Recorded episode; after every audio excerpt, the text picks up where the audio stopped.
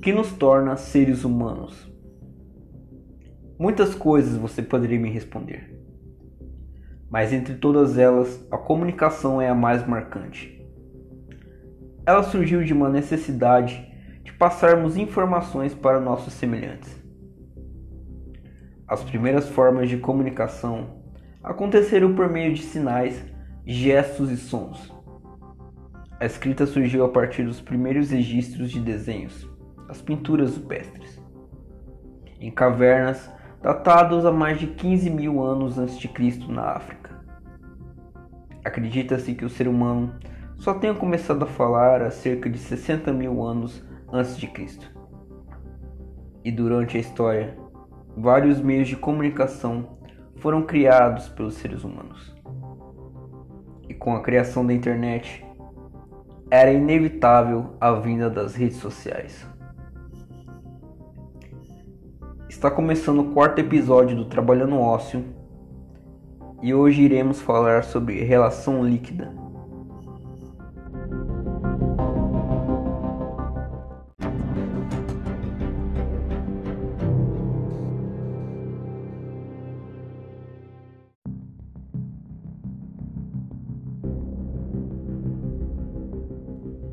Zygmunt Bauman diz uma dura realidade do nosso tempo.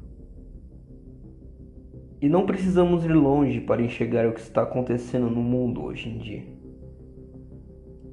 As relações do mundo virtual é o que mais se tornou comum nos dias de hoje. Se alguém compartilha um pensamento que diverge do meu, eu instantaneamente deixo de seguir essa pessoa. Excluo ela da minha lista de amigos ou até mesmo bloqueio ela.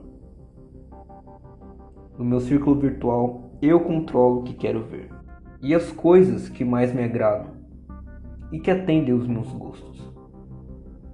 Virtualmente é até melhor gerenciar isso, já que não estarei presente na forma física para fazê-lo.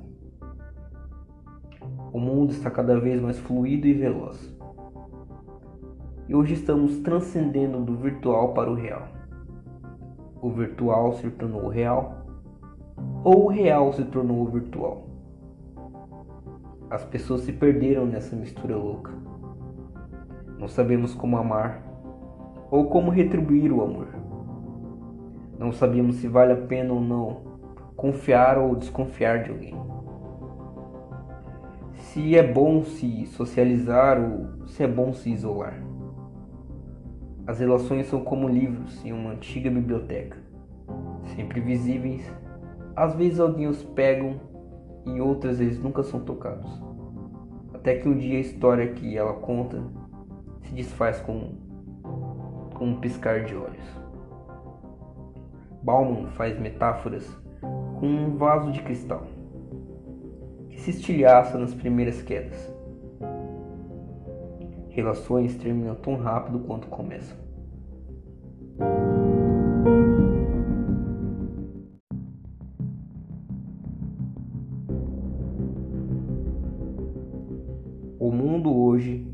Se encaminha para a nova era. E hoje em dia existe um termo chamado cancelamento.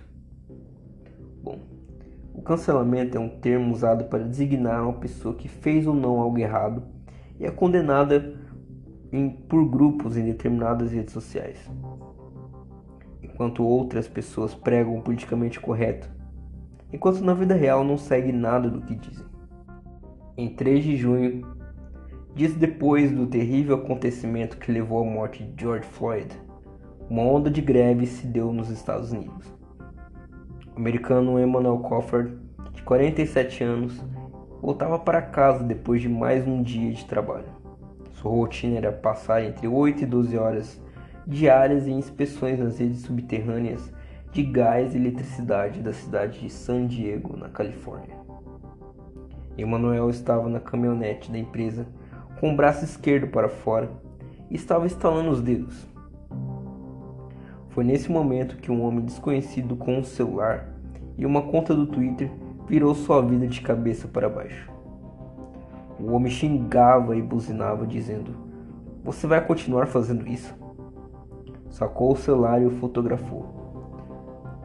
Emanuel, achando que talvez tivesse fechado ele no trânsito por acidente, não estava entendendo nada.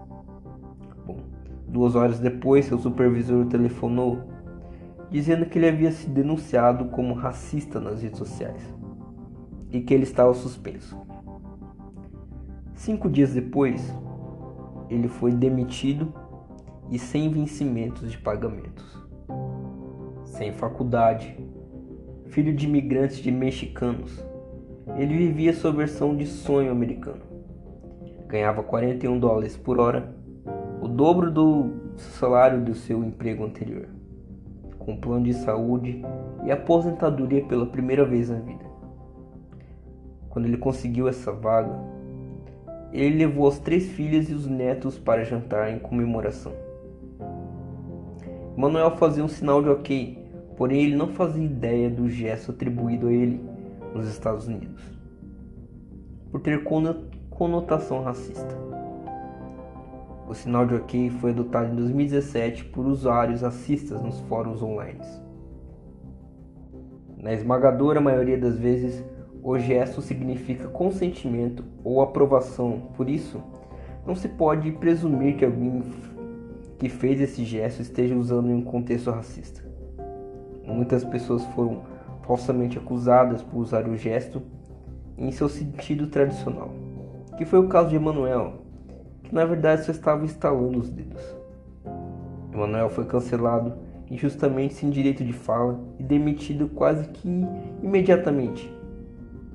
E embora a pessoa que o denunciou é, tenha tirado o post da rede social e pedido desculpas, Emanuel não teve seu emprego de volta. Isso não é mais uma trollagem na internet. Foi uma vida prejudicada.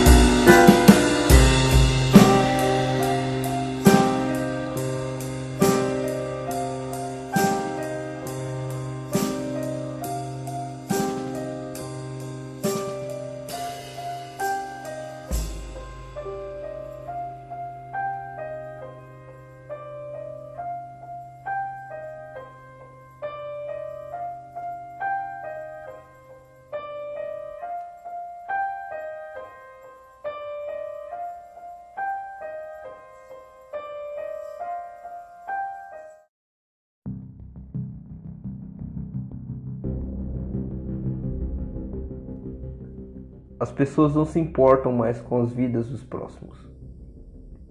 O mundo virtual tem muitas dessas histórias. Ao mesmo tempo que nos conectam, também nos deixam distantes das outras pessoas.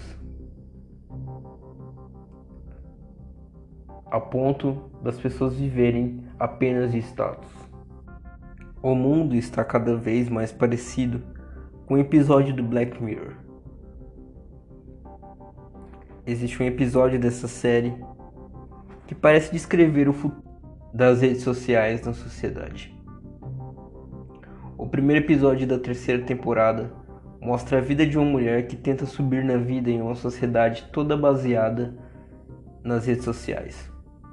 Trabalho, compras imobiliárias, relações amorosas e oportunidades que se baseiam em status e pontos adquiridos nela.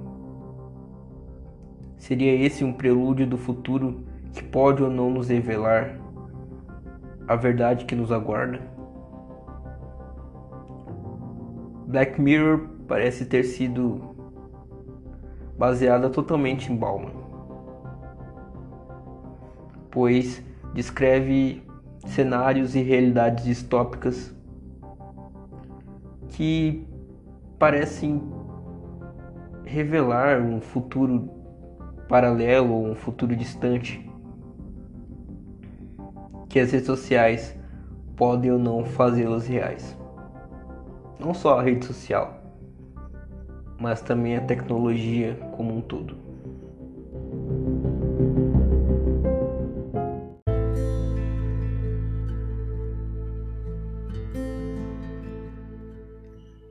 Vivemos em tempos líquidos. Nada é para durar. Esse foi o quarto episódio do Trabalhando Ócio. Eu espero que vocês tenham gostado. Um bom dia, uma boa tarde e uma boa noite. E até mais.